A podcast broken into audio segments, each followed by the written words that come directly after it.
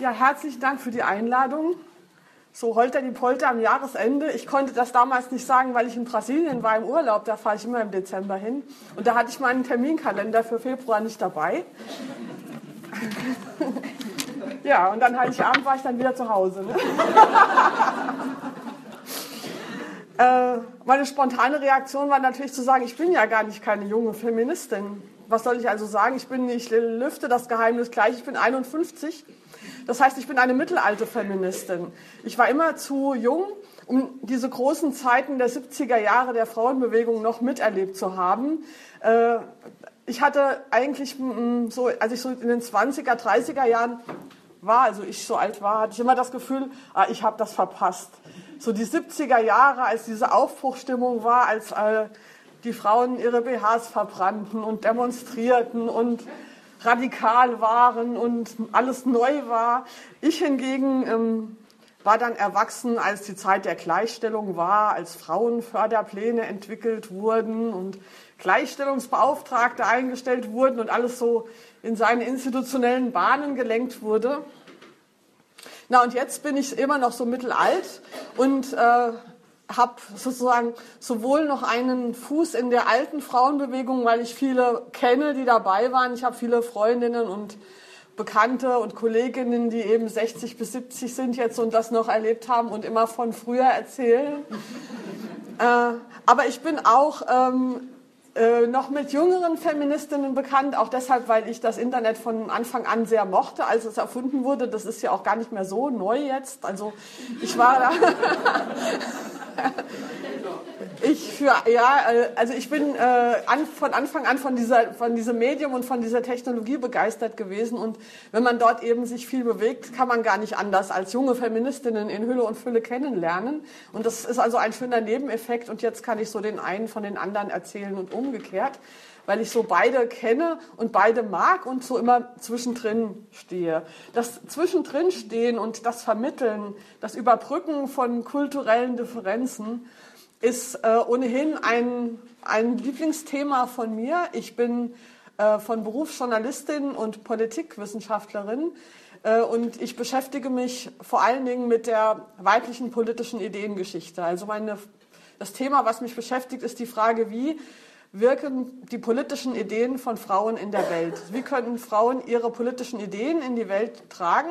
Was sind die Faktoren, die dabei helfen, dass diese Ideen dann auch gehört werden und einflussreich werden? Und was steht dem entgegen? Das ist so äh, ein Thema, das sich auf sehr viele Bereiche äh, ausbreiten lässt.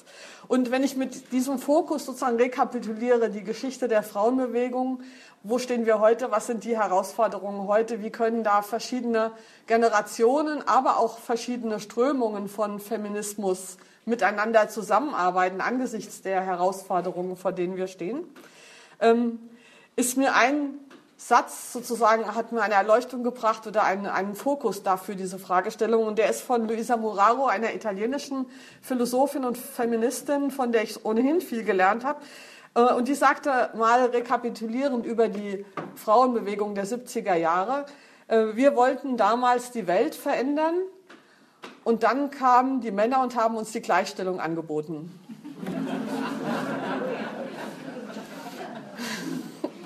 Und das ist so ungefähr das Dilemma, in dem der Feminismus, zumindest der westliche europäische Feminismus seither steht. Vor dieser Frage, äh, inwiefern behalten wir unseren radikalen Wunsch, die Welt zu verändern? Und inwieweit nehmen wir dieses Angebot der Gleichstellung an, was immer auch ein Angebot der Entradikalisierung und der Assimilierung in eine schon vorhergegebene Struktur beinhaltet? Ähm, und diese Fragestellung natürlich ähm, stellt sich heute nicht neu, aber deutlich sichtbar durch diese Flüchtlingsfrage, weil jetzt ähm, ist das Angebot wieder, ähm, die Flüchtlinge, also wir, die westlichen Männer, sind viel besser als die bösen fremden Männer. Und kommt zu uns, unterstützt uns und dann helfen wir euch bei euren Problemen mit den fremden Männern. Und ich bin der Meinung, um das schon mal vorhin, dieses Angebot sollten wir ablehnen, sondern wir sollten uns nicht auf diese Alternative einlassen. Wir sollten treu bleiben zu dem, was wir wollen.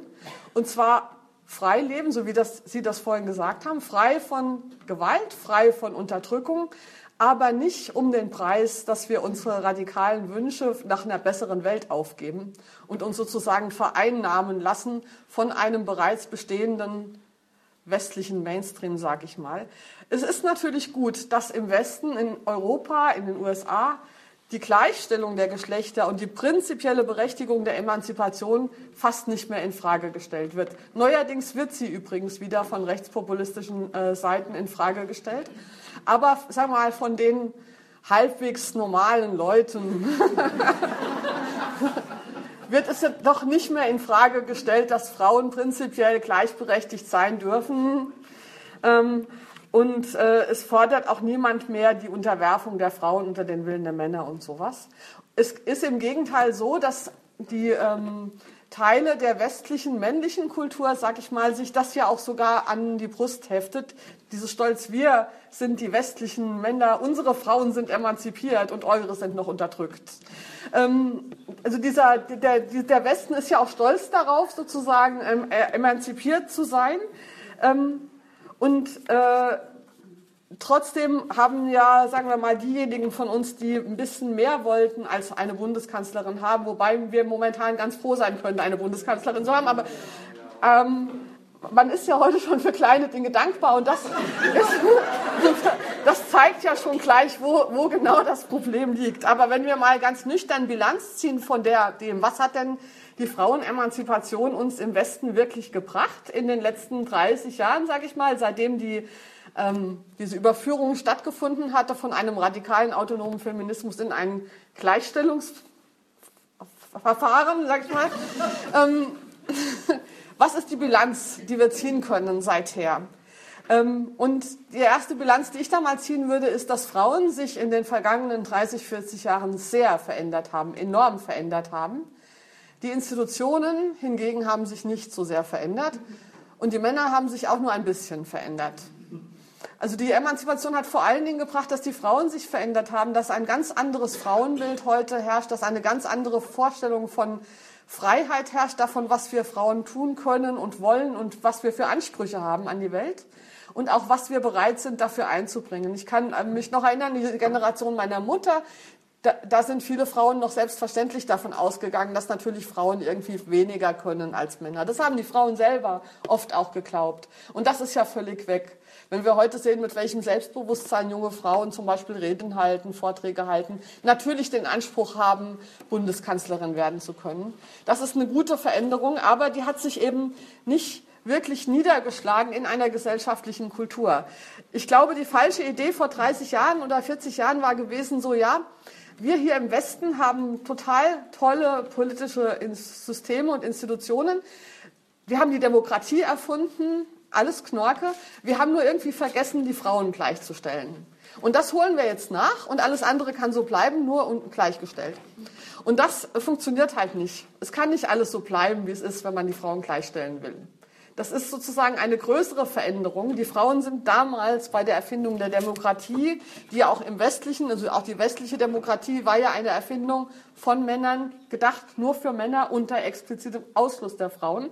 Das war nicht einfach nur vergessen, das war sozusagen schon ein grundlegender Fehler im System. Und den kann man nicht dadurch heilen, dass man jetzt die Frauen nachträglich gleichstellt und alles andere bleibt, wie es ist. Die Gleichstellung kann nur ein erster Schritt gewesen sein, der dann größere Veränderungen hätte nach sich ziehen müssen. Ähm, und das war ja auch mal unser Gedanke in der Frauenbewegung, als wir, oder sagen wir mal die jetzt, ich war da ja noch sehr jung, aber als dafür gekämpft wurde, Frauen in Institutionen zu bringen, Quoten einzuführen, Gleichstellungsbeauftragte damit zu beauftragen, eben diesen Integrations- und Assimilationsprozess der Frauen innerhalb männlicher Institutionen sagen wir mal, voranzutreiben. Da war ja die Hoffnung gewesen, wenn erst mal mehr Frauen dort sind, dann werden die die Institutionen auch verändern. Und ich denke, inzwischen müssten wir äh, fragen, haben Sie das denn gemacht? Wir haben ja jetzt 30 Jahre Erfahrung damit. Und ich würde sagen, na ja, eher so nicht. Zum Beispiel ähm, frage ich mich, ähm, warum bei den Grünen zum Beispiel, die seit 30 Jahren eine Frauenquote von 50 Prozent haben, das eigentlich nicht dazu geführt hat, dass diese Quote bei den Grünen inzwischen überflüssig wäre. Man hätte ja meinen können, nach 30 Jahren halbe, äh, halbe Stärke Frauen, hätte sich die politische Kultur schon so verändert, dass man keine Quote mehr bräuchte. Aber egal mit welchen grünen Frauen ich spreche, sagen mir die alle, wenn wir die Quote abschaffen würden, dann wäre morgen unsere Partei wieder von Männern dominiert. Und da muss ich sagen, dann ist die Quote wohl gescheitert. Weil sie hat nicht das gebracht, was wir uns erhofft haben, nämlich die Welt so zu verändern, dass man keine Quote mehr braucht, damit sie gleichermaßen von Frauen und Männern ähm, betrieben wird. Ähm, es ist auch, ähm, und einer der Fehler war äh, vielleicht auch in unserer Argumentation, zu sehr darauf zu achten, wie viele zahlenmäßig, wie viele Frauen wo sind, anstatt darauf zu achten, was können Frauen, die dann irgendwo sind, denn überhaupt tun. Wir haben uns äh, teilweise von einer, sage ich mal, männlichen Propaganda einlullen lassen, die bestand also, ähm, ja, wir brauchen euch Frauen, wir halt, heißen euch willkommen in unseren Reihen, damit ihr unsere Welt schöner und bunter macht. Aber bitte nicht wirklich verändert.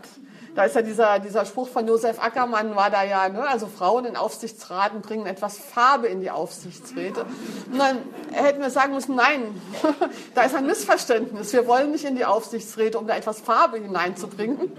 Ähm, wir, äh, ein, andere, ein anderer, äh, anderes Missverständnis war, das auch leider manchmal von Frauen selber vorgebracht wird, um es zu verteidigen, ähm, dass wir nützlich uns machen können. Also so Argumente wie mehr Frauen in äh, Aufsichtsräten macht die Unternehmen profitabler, ja, weil dann mehr Diversity da ist.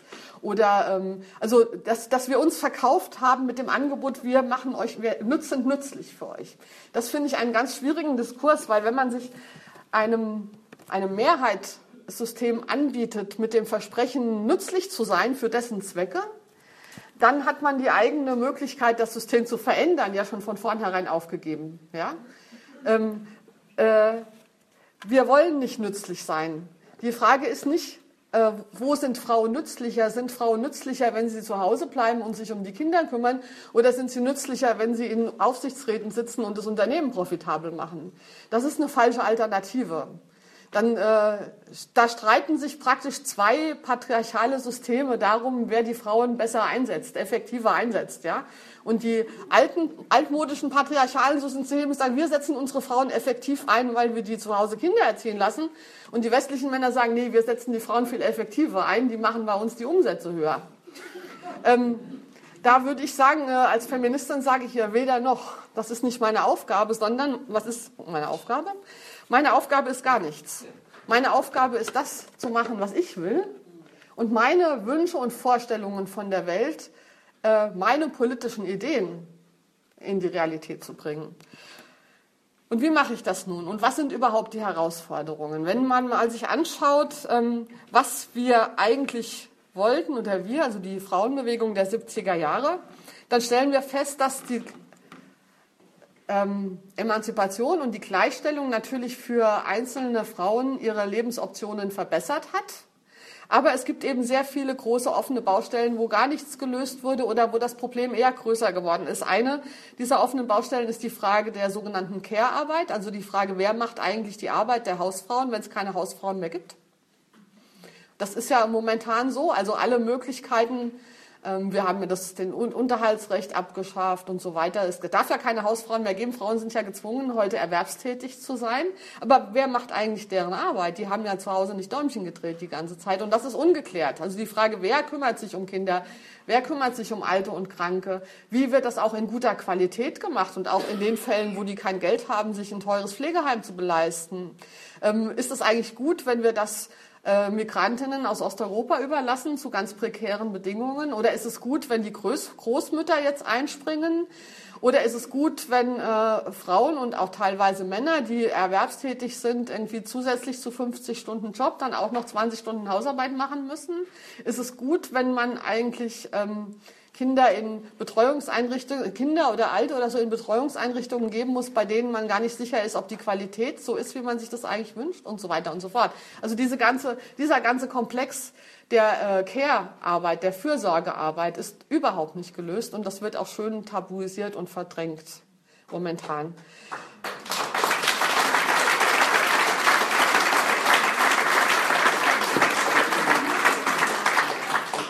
Und der zweite überhaupt nicht gelöste Punkt ist die ständig wachsende größere soziale Ungleichheit und Ungerechtigkeit in unseren Gesellschaften. Ja, wir hatten ja mal sozusagen, die, die Frauenbewegung kam ja auch ein bisschen aus der linken Bewegung. Es war immer auch damit verbunden, mehr Gerechtigkeit, mehr soziale Gerechtigkeit, weniger große Differenzen zwischen Arm und Reich, gleiche Chancen auf Bildung, gleiche Chancen aus, also nicht nur für Mädchen, sondern für Kinder aus sozial benachteiligten Familien generell. Und da sind wir, haben wir ja total versagt, sage ich mal. Das ist ja viel schlimmer geworden, als es in den 70er Jahren war. Und teilweise ist es schlimmer geworden mit Legitimation der Frauenbewegung und des Feminismus. Ich sage als Stichwort nur das Elterngeld, das eine groß angelegte Verteilung von Einkommen von unten nach oben war. Familien mit gutem Einkommen bekommen jetzt relativ viel Geld, wenn sie äh, Kinder bekommen. Äh, Familien, die auf Sozialhilfe oder heute Hartz IV angewiesen sind, bekommen nichts mehr. Die bekamen früher was als Elterngeld. Das wird heute mit Hartz IV verrechnet. Das heißt, es war eine Umverteilung von unten nach oben und wir Feministinnen haben dem nicht laut genug widersprochen.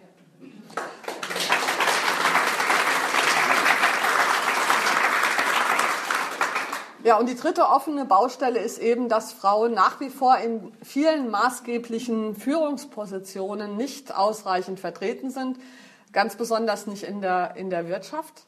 Ähm, es hat, und aber auch in vielen anderen Organisationen nicht.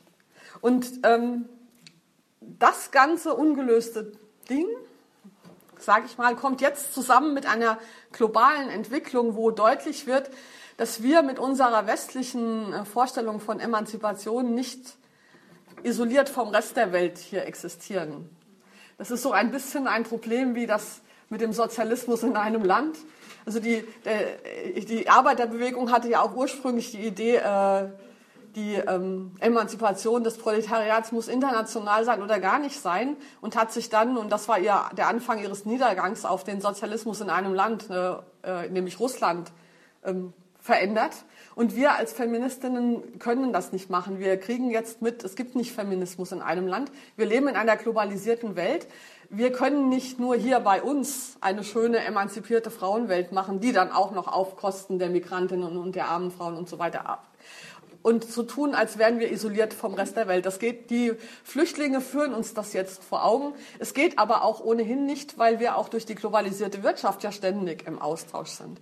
Und da muss man ja mal sagen, dass, äh, sagen wir mal, ähm, wir müssen immer auch mitdenken, wie kann unsere Vorstellung von Emanzipation und Gleichberechtigung und von Freiheit der Frauen, wie kann die ausstrahlen auf Menschen in anderen Kulturen? Wie, also wir können die nicht nur bei uns machen, sondern wir müssen damit auch, ich sag mal, ich habe ja theologisch, missionarisch in die Welt hinausgehen. Wir müssen sie sozusagen verkündigen und zwar so, dass man auch Leute überzeugt damit. Äh, und man überzeugt Leute zum Beispiel nicht, indem man sie bedroht oder sowas, sondern man überzeugt Leute, indem man selber vor Begeisterung sprüht und dann auch gute Argumente hat. Und ich frage mich dann halt immer, wenn wir uns mal so anschauen und nicht nur uns frauenbewegte Frauen, sondern uns als westliche Gesellschaft, wie begeistert sind wir denn von der Gleichstellung der Frauen? Wir, die Männer und die Frauen und unsere Medien und unsere Journalisten und wie, wie viel Begeisterung sprühen wir denn für unsere äh, Emanzipation und für unseren Grad der Freiheit? Sind wir begeisternd für andere? Wirken wir so, als finden wir das total toll, was wir hier haben? Oder haben wir da immer nicht irgendwie so ein Fragezeichen im Hintergrund? Ähm, das ist, glaube ich, so momentan ähm, eine wichtige Frage. Ähm, Jetzt komme ich noch mit einer ganz steilen anderen These, die äh, schon auch schon 20 Jahre alt ist, auch von Luisa Moraro stammt, aber im Moment äh, sehr ähm, hilft zu verstehen, was passiert meiner Meinung nach, und zwar die These, dass das Patriarchat zu Ende ist. Wir ähm, diskutieren das, was momentan passiert an, an schlechten Entwicklungen, oft als Wiedererstarken des Patriarchats. Aber die Frage ist, ist das so oder ist das nicht eigentlich die Unordnung, die darauf folgt, dass das Patriarchat keine Ordnung mehr schaffen kann? Wenn wir uns zum Beispiel anschauen, was in Köln an Silvester passiert ist, da wurde das in den westlichen Medien immer so dargestellt, als sei da sozusagen der islamische Mann oder so aufgetreten. Aber was waren das besoffene islamische junge Männer? Und was darf man im Islam nicht? Alkohol trinken. Das war ein Aufstand junger Männer gegen ihre Väter. Das war sozusagen dasselbe wie äh, ähm, so ähn, also und das ist ein ähnliches Phänomen wie äh, dass ähm, die alten Kapitalisten, sag ich mal, die alten westlichen Kapitalisten hatten ja auch so einen patriarchalen Gestus von wir sorgen für unsere Angestellten und unsere Arbeiter und unsere Ehefrauen und so weiter. Wir machen das ja für die Gesellschaft. Wir haben eine patriarchale Ordnung und in der müssen vor allen Dingen junge Männer gehorchen. Das Patriarchat ist vor allen Dingen eine Überordnung, eine, eine Ordnung, in der die alten Männer, die jungen Männer unter Kontrolle halten, sage ich mal so ein bisschen. Jetzt haben wir den entfesselten Neukapitalismus, wo die jungen kapitalistischen Männer überhaupt sich um nichts mehr kümmern, außer um ihre Bilanzen.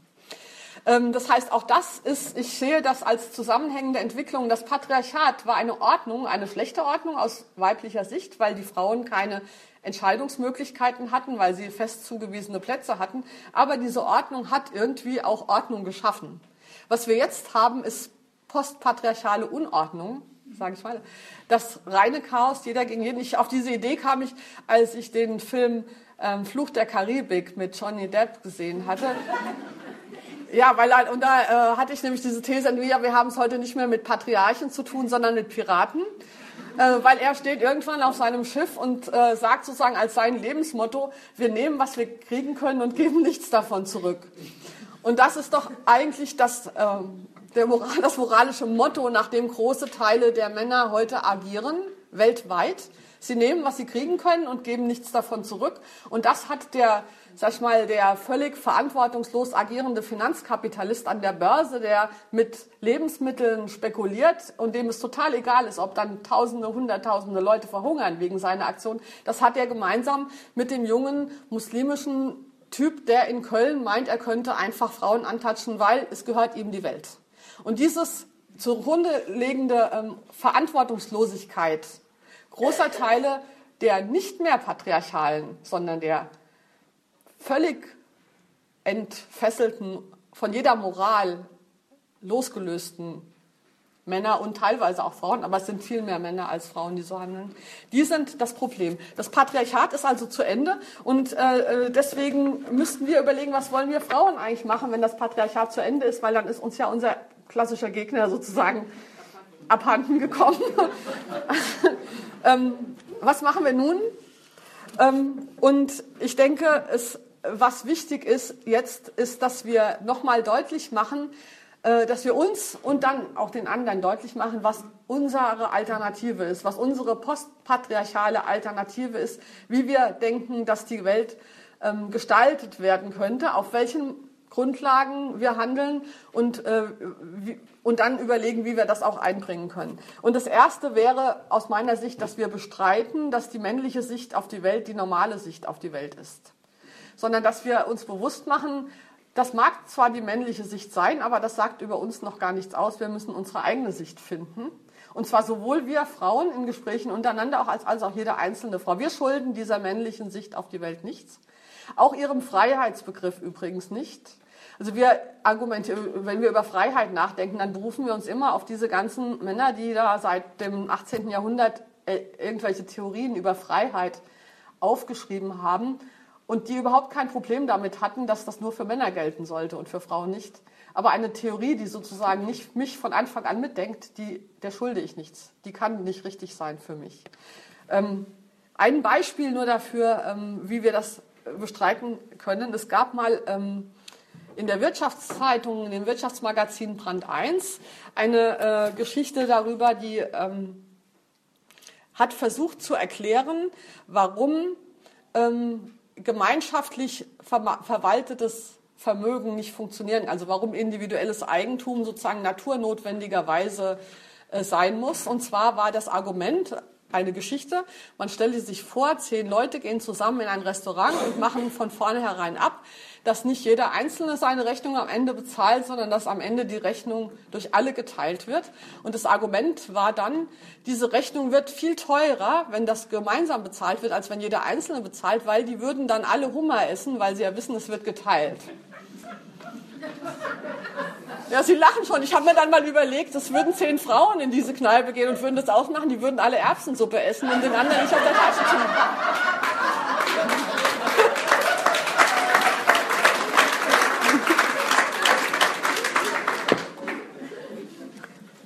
Das meine ich sozusagen mit der, äh, mit der Bestreitung der männlichen Normalität. Es ist nicht so, dass normale Menschen immer versuchen, andere auszunutzen.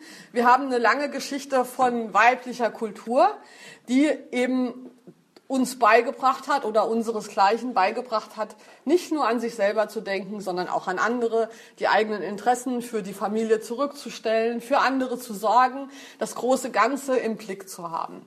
Das ist sozusagen eine alternative Weltsicht, die man so früher den Frauen übertragen und zugeschrieben hat. Und wir sind jetzt dabei, das natürlich abzulehnen. Und ein Teil der Gleichstellungspolitik besteht leider auch darin, sozusagen den Frauen zu sagen, ihr macht das ganz falsch, ihr müsst genauso, ihr müsst dann auch immer bestellen. Ja?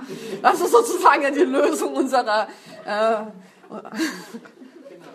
aber das müssen wir zurückweisen. Nein, wir wollen, dass alle an alle denken. Wir, sollen, wir wollen unser Modell, dass man eben nicht egoistisch handelt, sondern sich als eingebunden fühlt, dass wir Freiheit nicht verstehen als Unabhängigkeit von den anderen, sondern dass man Freiheit versteht als eingebunden sein in ein soziales System, wo wir an andere denken müssen. Das ist wichtig, dass wir das gesellschaftlich vermitteln. Und Sie haben jetzt alle sofort gelacht, aber jetzt komme ich sozusagen zu diesem Bogen mit den jungen Feministinnen. Wenn man das, wenn man jungen Feministinnen sowas erzählt, dann sagen die aber nein Frauen gibt es doch gar nicht. Ähm, es, es, ist doch gar nicht wahr, dass Frauen anders handeln als Männer. Ähm, es ist, Frau sein ist doch ohnehin nur ein soziales Konstrukt. Das Geschlecht spielt überhaupt keine Rolle mehr. Ähm, es ist oft, oder äh, das ist, ähm, es gibt einen großen Wunsch innerhalb des Feminismus und der wird momentan auch unter jungen Feministinnen wieder stärker, die sich nicht mehr an diesen Aufbruch der 70er Jahre erinnern können, nämlich das Ärgernis der Geschlechterdifferenz damit zu beenden, dass man behauptet, es gäbe sie gar nicht. Also dass man so tut, als es, also dass das Ideal, was hingestellt ist, eine Welt von lauter neutralen Menschen ist, ohne ähm, also ohne dass es Frauen und Männer noch gibt, weil man denkt, irgendwie das Problem löst sich dann, wenn wir alle nur normale Menschen sind. Die italienische Philosophin Wanda Tomasi hat das mal die Versuchung des Neutrums genannt. Ähm, und das ist aber auch nicht nur ein Problem im Verhältnis zwischen Frauen und Männern, sondern im Verhältnis zwischen allen Differenzen. Es gibt auch auf äh, Seiten derer, die jetzt zum Beispiel für eine empathische und offene Willkommenskultur für Geflüchtete einstehen, auch auch so ein, eine ähm, Versuchung des Neutrums, in dem gesagt wird, wir sind doch alle Menschen. Natürlich sind wir alle Menschen. Aber es gibt zwischen Menschen Unterschiede. Und die, äh, Haupt, der Hauptimpuls, den der Feminismus oder die weibliche Ideengeschichte in dieses ganze Schlamassel einzubringen hat, meiner Meinung nach ist zu sagen, Unterschiede sind keine Gefahr. Differenzen sind etwas Fruchtbares, wenn man äh, weiß, wie man mit Differenzen unter Menschen umgeht. Wir müssen nicht alle gleich sein, damit wir keinen Krieg haben. Ja, das ist sozusagen, die männliche Kultur hat sozusagen Differenzen und Unterschiede immer als Bedrohung des Friedens interpretiert. Es gibt sozusagen eine universale Wahrheit, die wird dann an Universitäten gerne erforscht. Und diese Wahrheit müssen alle haben. Und wenn alle diese Wahrheit haben und alle gleich sind, dann können wir friedlich, friedlich zusammenleben. Jetzt kann ich sagen, die weibliche politische Ideengeschichte hat schon immer gewusst, das ist eine Illusion. Wenn wir erst alle gleich sein müssen, um friedlich zusammenzuleben, dann werden wir nie friedlich zusammenleben, sondern ähm, wir haben es in der Realität immer mit unterschiedlichen Menschen zu tun, mit Unterschieden zwischen Frauen und Männern, zwischen Einheimischen und Neueinkömmlingen, zwischen Alten und Jungen, aber auch zwischen Reichen und Armen, zwischen Muslimen und Christinnen und Ungläubigen, zwischen Gebildeten und Ungebildeten, zwischen Dicken und Dünnen, zwischen Gesunden und Kranken. Wir haben, die Menschheit besteht aus unterschiedlichen Menschen und jede politische Theorie, die nur funktioniert, wenn die Menschen gleich sind, kann man von vornherein vergessen. Ja? Weil das ist nicht so. Das kann man sich zwar irgendwie utopisch vorstellen, aber die Realität ist anders. Wir müssen eine Politik finden, die Unterschiede nicht als Bedrohung und als Gefahr ansieht, sondern ähm, ein, äh, als Chance, als gegenseitige Befruchtung, als Gelegenheit voneinander zu lernen. Ähm, und deswegen ähm, brauchen wir Differenzphilosophie. Äh, und wir Frauen sind sehr gewohnt, mit Differenzen umzugehen, weil wir waren ja schon immer die anderen. Wir wissen das sozusagen, wie es ist, wenn man nicht normal ist.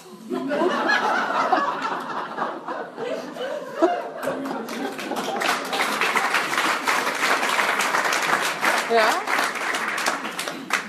Gleichstellung ist ein falsches Paradigma, nicht nur für die Frauen in Bezug auf die Männer, sondern auch für die Zugewanderten in Bezug auf die Einheimischen und in Bezug auf alle Unterschiede. Gleichstellung ist immer die Anpassung der Minderheit an eine schon existierende Norm. Was wir brauchen, ist Differenzvermittlung. Wir brauchen ein Bewusstsein dafür, wie wir mit unseren Unterschieden so umgehen, dass eben kein Krieg draus entsteht, dass nicht die einen die anderen unterbuttern, sondern dass wir uns interessiert austauschen, dass wir voneinander lernen, dass wir darauf, also dass wir einfach ein Instrumentarium, ein, ein Sensorium für diese Unterschiede haben und äh, dass wir ähm, das leben. Deshalb in Bezug auf die Frauenbewegung und den Feminismus ist ähm, die Frage heute nicht, wie kriegen wir mehr Frauen in Führungspositionen, sondern die Frage ist, wie können wir die Frauen, die dort sind, dabei unterstützen, was anderes zu machen als das, was dort von ihnen erwartet wird. Wie können wir, äh, wie bringen wir mehr Feministinnen in? Wir brauchen keine Frauenquote, wir brauchen eine Feministinnenquote. Ja? Weil weil was, wir haben überhaupt nichts davon, wenn alle, alles so bleibt, wie es ist. Nur überall ist 50 Prozent Frauen und 50 Prozent Männer und alles andere bleibt gleich. Was wäre damit gewonnen? Überhaupt nichts. Was hätten wir gewonnen, wenn Hausarbeiten und Putzen und Krankenpflege nach wie vor so gesellschaftlich abgewertet wird wie jetzt, nur dass die Hälfte davon von Männern gemacht wird? Da, da ist doch nichts bei gewonnen. Dass wir dieses mal unser, also wenn wir ein, einige Frauen dazu bringen, die Privilegien auch zu haben, die jetzt nur Männer haben, dafür Männer äh, genauso äh, auf der unteren Ende sind. Was ist damit, was hätten wir davon? Also das ist nichts, wofür ich mich tatsächlich einsetzen würde. Mir ist das ganz, ich will eine Welt, in der diese Ungerechtigkeit abgeschafft ist. Nicht nur in Bezug auf Frauen und Männer, sondern im Bezug auf alle. Ähm, und ich glaube ja, dass, äh, dass, ähm, dass ich da gute Chancen habe, weil Frauen ja inzwischen auch gar keine Lust mehr haben auf Assimilation. Also es gibt momentan, das wäre jedenfalls meine Behauptung, eine Wiedervermännlichung der Welt. Frauen ziehen sich, ich weiß jetzt nicht, ob das jetzt Zufall ist, dass hier das Amt der Bürgermeister, aber es passiert sehr oft, die Frauenanteile in den Parlamenten sinken. Ähm, Parteien, die eine halbwegs ausgewogene Frauenquote haben wollen, müssen Anzeigen schalten, damit sie Frauen finden, die überhaupt bereit sind zu kandidieren. Ähm, Podien zu sehr gewichtigen allgemeinen Themen werden nur mit Männern besetzt. Und wenn man fragt, warum sind da nur Männer, sagt, heißt die Antwort ja, die Frauen wollten alle nicht. Das heißt, es gibt eine, eine Abneigung inzwischen, eine zunehmende Abneigung von Frauen, diese Sachen zu machen, sich da so assimilieren zu lassen. Und das finde ich gut.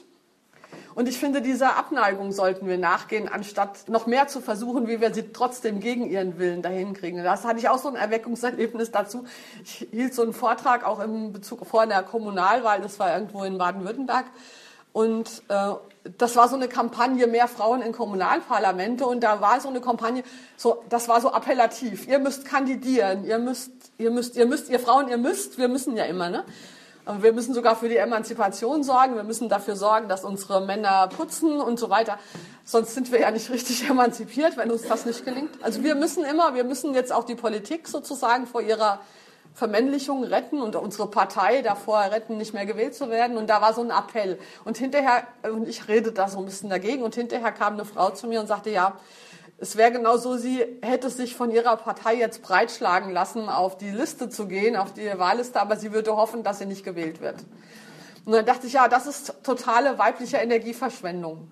Ja, wir, wir, wir dürfen uns, also meine Strategie wäre, lassen Sie sich zu nichts breitschlagen, worauf Sie keine Lust haben, sondern vertrauen Sie dem, wo Ihr Herz schlägt. Also wir müssen, wenn wir die Welt verändern wollen, wir, wir müssen das machen, woran uns was liegt ja, wo wir gerne uns für engagieren und nicht uns breitschlagen lassen, um irgendwas zu tun, was wir nur halbherzig gerne machen. Ähm, das ist nicht unsere Aufgabe. Es ist nicht unsere Aufgabe, den parlamentarischen Demokratismus zu retten.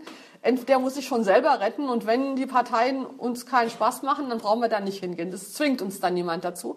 Und stattdessen können wir das machen, wo wir wirklich Lust drauf haben. Und das ist was, was Frauen auch ganz schwer können, sich zu überlegen, worauf sie eigentlich Lust haben, wo eigentlich ihr Herz für brennt und das dann konsequent zu verfolgen. Ich glaube aber, dass uns das langfristig weiterbringen wird.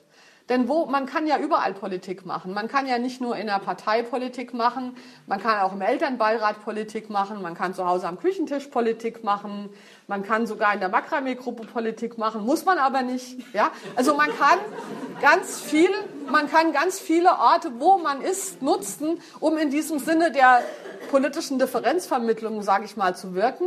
Äh, und wir müssen mehr uns überlegen, wo wir unsere Energien einsetzen, die ja auch begrenzt sind. Ähm, also nicht sich breit schlagen lassen, sondern herausfinden, wo bin ich eigentlich am besten eingesetzt. Wichtig ist auch, dass man sich klar macht, diese Differenzvermittlung der Kultur der Frauen im gegenüber zu einer bestehenden Kultur der Männer, das ist nichts, was man biologistisch erklären darf. Also, dass wir eine andere Kultur haben, so wie mit Erbsensuppe und Hummer, das liegt nicht an XX-Chromosomen oder sowas oder an Testosteron oder an Gehirnen, sondern es liegt an einer Kultur. Es ist sozusagen eine gewachsene weibliche Kultur, die gepflegt wird, zum Beispiel bei solchen Frauenempfängen, aber die auch verloren gehen kann. Ja, wenn wir zu viel Emanzipationsassimilierung betreiben, dann sind wir vielleicht irgendwann tatsächlich nicht mehr anders. Dann ordern wir vielleicht auch den Hummer. Das ist schon möglich. Es ist eine Frage der Kultur und es ist eine Frage unserer. Wir können uns nicht zurücklehnen und sagen, Frauen sind halt von Natur aus.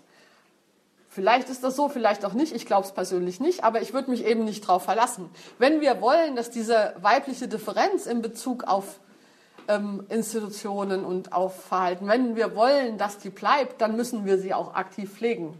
Von selber haben wir die nicht. Wir, wir ähm, profitieren momentan noch davon, dass das früher so war. Aber es kann so ruhig sein, dass das in 50 Jahren keinen Unterschied mehr gibt zwischen Frauen und Männern im Westen. Und dann hätten wir verloren, dann hätten wir nicht gewonnen, wir Feministinnen, meiner Meinung nach. Ähm, die Männer. Wie nehmen wir die Männer mit ins Boot? Na, das ist ein blöder Ausdruck. Dann, wie begegnen wir Männern? Und ich denke, da ist es auch wichtig, dass wir Männern differenziert begegnen, weil ich glaube, ähm, Frauen sind auch unterschiedlich. Da habe ich ja schon gesagt, da komme ich gleich auch noch mal aus, äh, drücklich drauf. Aber ich glaube, die Frauen, wenn man davon reden kann, haben sich alle seit den letzten 30, 40 Jahren so in eine ähnliche Richtung bewegt.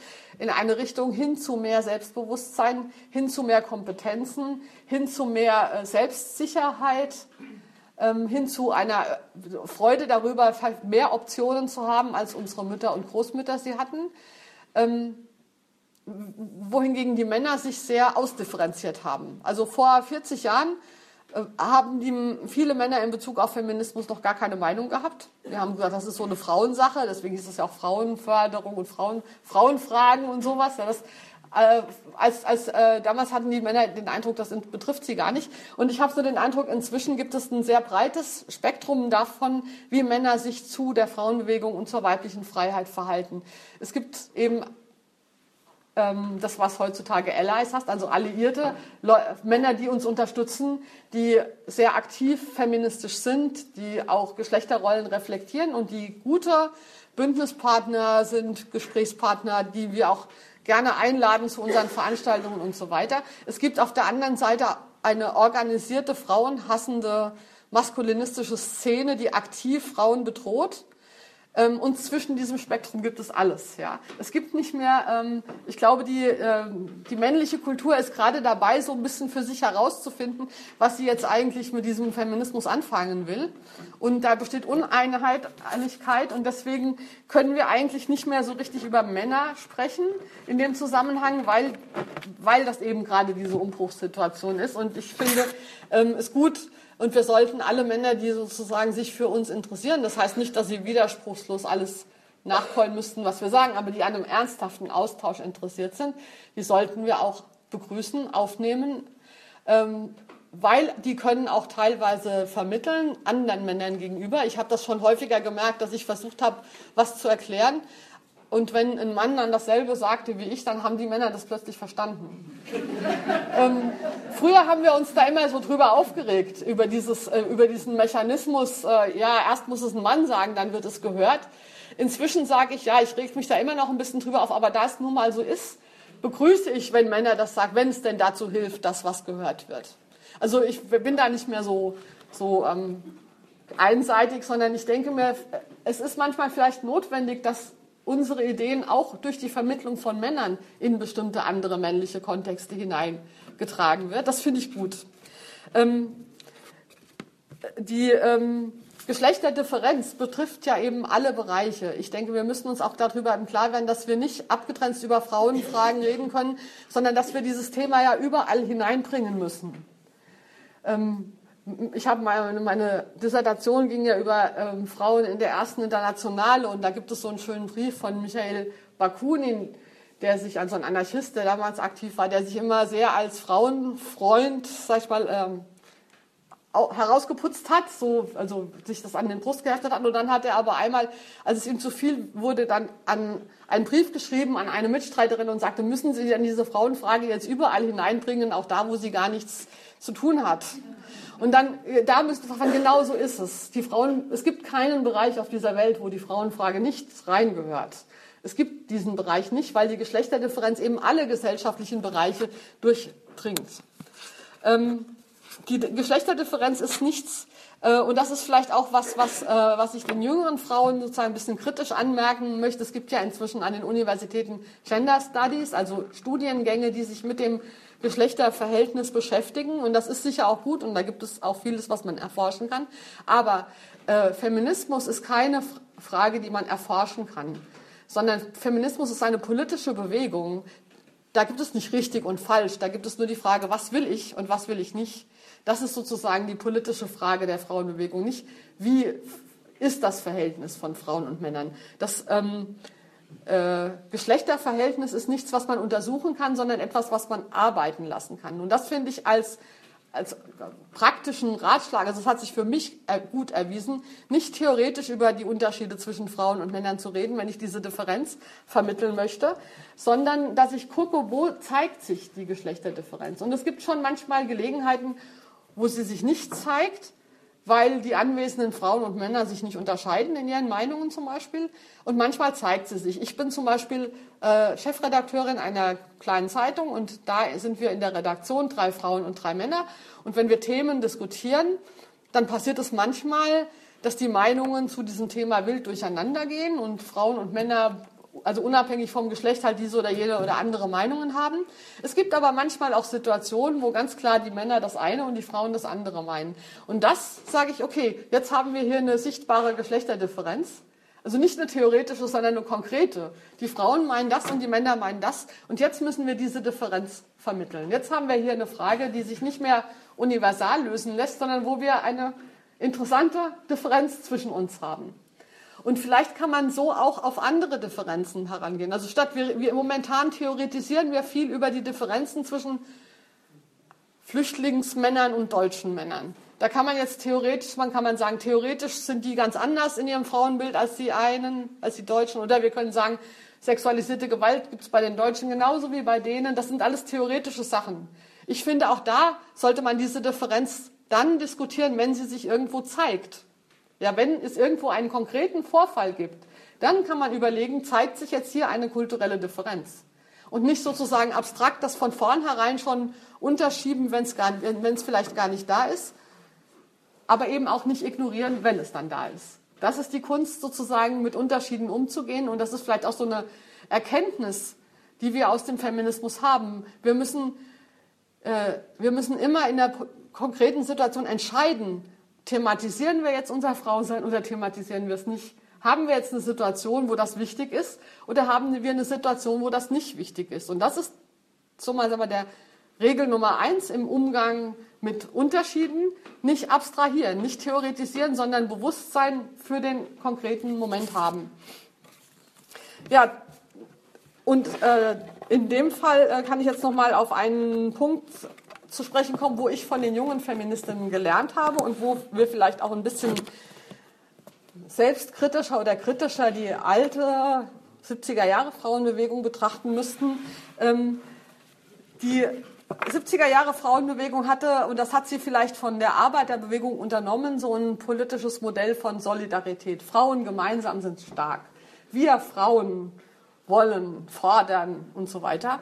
Und das wird natürlich der Komplexität von wir, von uns Frauen nicht so wirklich gerecht, weil äh, wir Frauen gibt es nicht. Frauen haben keine gemeinsamen Interessen, wenn man mal ernst an die Sache rangeht. Und wenn man es mal selbstkritisch rückblickend sagt, war die Frauenbewegung ja schon eine homogene Gruppe von weißen, eher bürgerlichen Frauen, oft auch ähm, mit akademischem Hintergrund, aus der Studentenbewegung heraus äh, entstanden. Und die haben allzu oft so ihre politische Situation verallgemeinert. Und das Bild wird und haben für sich beansprucht, für die Frauen zu sprechen, aber sie sprachen nur für eine bestimmte Sorte von Frauen. Die Frauen sind nicht die Frauen. Es ist auch ähm, dieses, äh, ich habe ja, wie gesagt, äh, mich mit der Frauenbewegung in der, äh, im Sozi in der sozialistischen Bewegung beschäftigt und da war das ein großer Streit zwischen den bürgerlichen Frauen, die immer sagten, wir müssen das Wahlrecht haben und den proletarischen Frauen, die sagten, wir haben ganz andere Probleme als das Wahlrecht. Und äh, ich weiß nicht, wer, wer von Ihnen den neuen Film Suffragetten schon gesehen hat. Der ist ja einerseits sehr schön, der ist jetzt diese Woche angelaufen, aber andererseits ist da auch genau wieder, wird das wieder überdeckt. Diese Konflikte zwischen zum Beispiel bürgerlichen Frauen und Proletarierinnen, wie man damals sagte, der wird aufgelöst, weil die Arbeiterin sozusagen die Hauptfigur ist und sie glaubt, also es wird die Botschaft vermittelt, das Wahlrecht äh, schützt dich vor Vergewaltigung oder sowas. Aber so war es eben nicht. Äh, die Frauenstimmrechtsbewegung hat eine, war eine weiße bürgerliche Bewegung und es gab Konflikte zu anderen Frauen, die sagten eben, wir haben eigentlich andere Probleme. Und genauso ist es äh, heute auch. Heute auch. Es gibt zum Beispiel, ähm, ich, habe andere Probleme, je nachdem, ob ich eine weiße Frau bin, die äh, 60 Stunden arbeiten muss, um Karriere zu machen und nicht weiß, wie sie ihre zwei Kinder dabei noch versorgen muss, oder ob ich die Putzfrau bin, die ihr die Wohnung putzt, weil, äh, weil meine Familie in Serbien kein Geld verdienen kann und ich alles dahin schicken muss. Also es gibt, äh, es ist ein Unterschied, ob ich, ähm, ob ich äh, eine, eine türkische Frau bin, die aus religiösen Gründen ein Kopftuch trägt und deshalb trotz ihres Einser-Examens kein, keine Anstellung findet, oder ob ich eine was auch immer, eine deutsche Frau bin, die von Hartz IV lebt. Ja? Also Frauen haben sehr unterschiedliche Probleme und sehr unterschiedliche Interessen und sie unterscheiden sich aufgrund ihrer Herkunft, aufgrund ihres Alters, aufgrund und sie unterscheiden sich auch aufgrund ihrer persönlichen Meinungen. Ja, wir unterscheiden uns nicht nur aufgrund von sozi soziologischen ähm, Kriterien, die uns zugewiesen sind, also ich als deutsche, akademisch gebildete, gesunde und so weiter Frau, sondern ich bin auch ich mit meiner Meinung und eine andere Frau, die auch genauso alt ist wie ich, die dieselbe Ausbildung hat und so weiter, kann trotzdem eine ganz andere Meinung haben. Das heißt, diese Einheitlichkeit von Frauen, von der müssen wir uns verabschieden. Und wissenschaftlich gesprochen heißt das heute Intersektionalität. Wir müssen also sehen, dass sich die äh, Diskriminierung qua Frau sein oder die bestimmte Positionierung qua, qua Frau sein überkreuzt mit Positionierungen aufgrund von anderen äh, gesellschaftlichen Parametern, wie eben kulturelle Herkunft, Einkommen, äh, Gesundheit oder nicht, Alter und so weiter. Und wir müssen diese ganzen verschiedenen Diskriminierungsachsen intersektional überkreuzt denken. Das Wort kommt übrigens aus Amerika und das Beispiel, wo es erfunden wurde von äh, Kimberly Crenshaw, die eine äh, Anwältin ist, äh, macht es ganz gut anschaulich. Und zwar hat damals General Motors eine Entlassungswelle gehabt und hat nur schwarze Frauen, schwarze Arbeiterinnen entlassen. Und die haben dann äh, gestreikt, weil äh, oder dagegen geklagt, äh, auch mit der Grundlage des Antidiskriminierungsgesetzes. Das Antidiskriminierungsgesetz in den USA verbietet ja Leute zu benachteiligen aufgrund ihrer Hautfarbe und ihres Geschlechts. Und dann haben also diese schwarzen Arbeiterinnen geklagt dagegen, dass nur sie entlassen wurden. Und dann haben sie den Prozess verloren mit dem Argument, ja, die schwarzen Männer seien doch auch nicht entlassen worden und die weißen Frauen seien doch auch nicht entlassen worden. Also hat ja offensichtlich äh, Geschlecht und Hautfarbe keine Rolle gespielt. Ja? Und das ist sozusagen die Bedeutung von Intersektionalität. Äh, wir müssen, ähm, wenn wir feministisch aktiv sein, nicht von der Perspektive des wir Frauen ausgehen, sondern wir müssen von der Perspektive ich, Frau, in Unterschiedlichkeit zu anderen Frauen. Wir Frauen in unserer Pluralität und in unserer Differenz. Und meine These ist, wir können mehr gesellschaftlichen Impact haben, wenn wir diese Differenzen nach vorne holen. Und da möchte ich mit zwei Beispielen enden, wo das gelungen ist. Ein kleines Beispiel, das ich selber erlebt habe. Ich engagiere mich auch für das bedingungslose Grundeinkommen. Und äh, in dieser Bewegung, die ist ja auch sehr von Männern dominiert. Da sind sehr viel mehr Männer als Frauen aktiv. Und äh, unter anderem auch Götz Werner, dieser Unternehmer aus Karlsruhe, der hat dann mal eine Gruppe von 40 Leuten aus dieser Bewegung zu sich eingeladen, um darüber zu diskutieren. Das waren also so 35 Männer und fünf Frauen, die da saßen und die Männer redeten über, wie kann man das finanzieren und wer genau darf mit uns kämpfen und wer ist zu links oder zu rechts, um mit uns zu kämpfen und sowas. Und wir Frauen fanden es total langweilig, weil das wäre. Und dann habe ich mich gemeldet und habe was gesagt zum Thema Grundeinkommen und Hausarbeit und Care-Arbeit, weil das ist das, was mich in dem Zusammenhang interessiert. Ja, das habe ich dann gesagt, es ist niemand drauf eingegangen, die Diskussion schleppte sich so weiter, dann war Pause, ich ging aufs Klo. Und eine der anderen Frauen kam auch aufs Klo und sagte dann zu mir, ja, also was ich da gesagt hätte vorhin, das fände sie ja total falsch, aber das wollte sie nicht in der großen Runde sagen, weil wir Frauen wären doch so wenige, wir müssten doch zusammenhalten. Und dann habe ich erst gedacht, ja, wie nett von ihr. Und dann habe ich nochmal drüber nachgedacht, nee, wie total falsch von ihr. Dann hätte sie mir in dieser großen Runde widersprochen. Hätten wir also unsere Differenzen öffentlich gemacht, dann hätten wir das, die Agenda dieser Konferenz bestimmen können. Das heißt, Frauen, die sich öffentlich streiten, die schaffen es, dass ihre Konflikte, und das sind dann auch ihre Themen, dass wir sie für die wichtigen Themen halten, dass das in der Öffentlichkeit steht. Wir müssen unsere Konflikte öffentlich thematisieren und nicht länger auf dem Klo. Ja?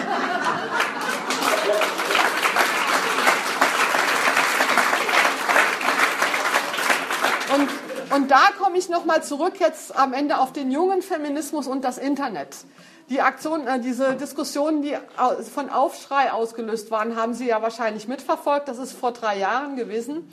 Ähm, das Internet ist eine wunderschöne Plattform, um politisch zu diskutieren, ohne sich zu vereinheitlichen, ohne sich auf eine Meinung einigen zu müssen, weil es ist genau ein Medium, das vielfältige Stimmen beherbergt, die sich aber aufeinander beziehen können. Und das Interessante an, wir denken politisch einflussreiche und schlagkräftige Bewegung denken wir immer noch in Masse. Also die Demonstration, die so und so viel hunderttausend Leute auf die Straße bringt, die alle dasselbe schreien. Ja, das ist unsere Vorstellung von einer einflussreichen politischen Bewegung. Und so war dann auch bei Aufschrei, das war ja eine, ähm, das ist ja auf Twitter entstanden, wo einzelne Frauen beschrieben haben, kurze Tweets über, wie sie sexuell belästigt wurden im Alltag. Und das war aber, und die, die, ähm, die Kommentatoren und die Medien haben versucht, dieses Phänomen wieder zu interpretieren im Sinne von Masse. Wie viele zigtausend Tweets sind zu dem Thema geschrieben worden? Das war die Frage, ja. Aber das Interessante an dieser Aktion von innen heraus, die daran beteiligt war, kann ich sagen, war nicht, wie viele zigtausend Leute dazu was geschrieben haben, sondern dass äh, sehr vielfältige Dinge dazu geschrieben wurden. Und es haben äh, Frauen geschildert, was sie erlebt haben. Dann haben alle gesagt, aber ich habe sowas überhaupt noch nicht erlebt. Du hast nicht recht. Und dann haben wir gesagt, wir brauchen unbedingt strengere Gesetze. Und andere haben geschrieben, nee, Gesetze helfen da gar nichts. Wir brauchen einen kulturellen Wandel. Das heißt, wir hatten sehr viele unterschiedliche Stimmen, die alle sich mit dem Thema der sexualisierten Alltagsgewalt auseinandergesetzt haben. Das Thema wurde in den Vordergrund geschoben, aber nicht mit der einheitlichen feministischen Position dazu, sondern mit ähm, als das ist ein wichtiges Thema, setzt euch irgendwie damit auseinander, ihr alle, wo auch immer euer Ort ist, an dem ihr euch auseinandersetzt. Und vielleicht haben Sie jetzt mitbekommen, dass nach Köln wir wieder einen Hashtag gefunden haben, ausnahmslos haben wir das genannt, das ist sozusagen eine Ad-Hoc-Kampagne gewesen, die ähm, äh, einen Aufruf gestartet hat. Wir waren 20, 22 Frauen und wir hatten nach den Kölner Ereignissen den Eindruck, dass diese sexualisierte Gewalt am Hauptbahnhof jetzt instrumentalisiert wird, ähm, um äh, rassistische Forderungen zu legitimieren und um Merkel endlich mal abzuschaffen, die man schon eh nicht lange nicht mehr haben und so weiter. Und da haben wir gesagt, nein, sexualisierte Gewalt lässt sich nicht einer bestimmten Tätergruppe zuordnen, sondern sie muss ausnahmslos verfolgt werden. Hashtag ausnahmslos.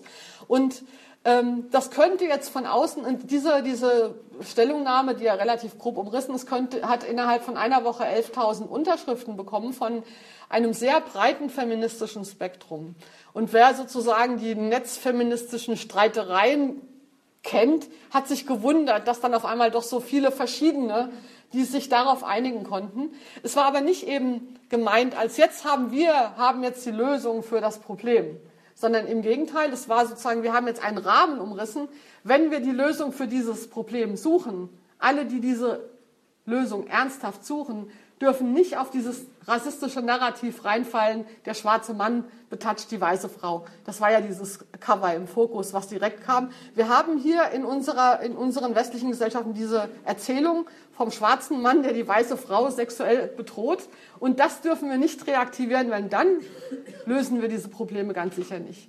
Wie wir sie lösen, wissen wir auch nicht, aber wir wollten einen Rahmen dafür setzen.